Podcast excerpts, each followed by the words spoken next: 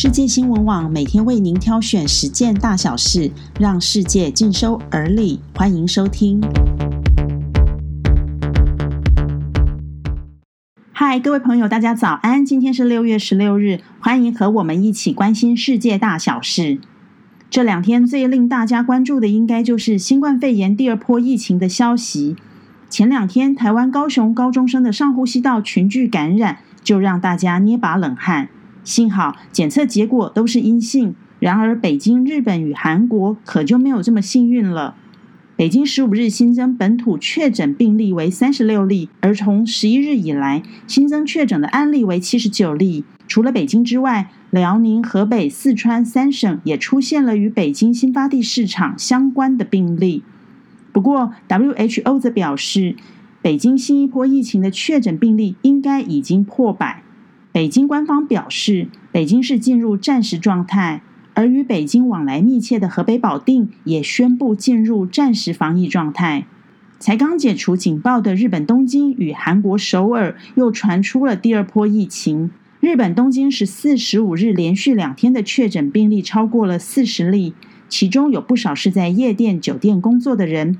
而南韩十五日单日则出现了三十七个确诊病例。当中有二十四例为社区感染，目前全球确诊人数正在加速累聚中，已经超过了八百万例的确诊人数。不论疫情如何严峻，国家之间的恩恩怨怨还是持续对立中。根据美联社报道，俄罗斯外交部接见捷克驻俄大使，表达对捷克不实指控的不满，并限期捷克大使要离开俄罗斯。这件事情是起因于六月初，捷克政府先命令两名俄罗斯外交官要离开捷克。捷克总理巴比斯说，收到了一项情报，内容指称俄罗斯外交官要派出杀手，试图谋刺捷克的两名政治人物。这个消息是来自于一本捷克杂志在四月中的报道。报道中说，俄罗斯外交官带着蓖麻毒蛋白剂。试图毒害布拉格市长以及布拉格的区长，这些人都是反对俄罗斯的政治人物，言论常常激怒俄罗斯。面对杂志的内容报道，俄罗斯外交部直斥该杂志完全是无稽之谈。俄罗斯不会去暗杀别的国家政治人物。捷克与俄罗斯两国恩恩怨怨由来已久。俄罗斯一直认为，在二战后期，苏联军进入捷克是在替捷克驱逐纳粹，但是捷克则一直认为，那只不过是走了妖怪来了恶魔。纳粹和苏联在本质上没有差别。而今年四月，克拉尔区长拆除了当地的伊凡科涅夫雕像。伊凡科涅夫是苏联二次世界大战的指挥官，他下令俄罗斯军队击败纳粹，进入布拉格。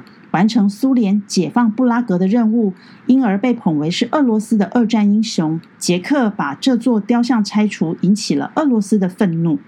俄罗斯和捷克有夙愿，但是日本跟美国可没有。不过，根据共同社报道，日本原本向美国采购的陆基神盾飞弹防御系统要喊卡了。为什么？理由有点乌龙。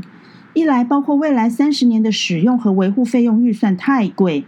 高达四千三百九十亿日元，折合新台币约是一千两百二十二亿元。其次是飞弹发射后无法确实的让助推器落在自卫队演习的场域内或者海上。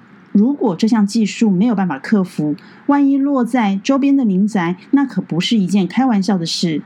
但是，当然也有人认为，这是因为疫情导致经济衰退，日本政府正在筹划寄出空前的刺激救市计划，因而受到预算的排挤，神盾的采购计划就暂停了。以上是今天为大家挑选的重要国际新闻，大家除了收听之外，也可以看文章，里头都有这些新闻的相关连结，点进去阅读，也许会更清楚哦。谢谢收听，我们下次见。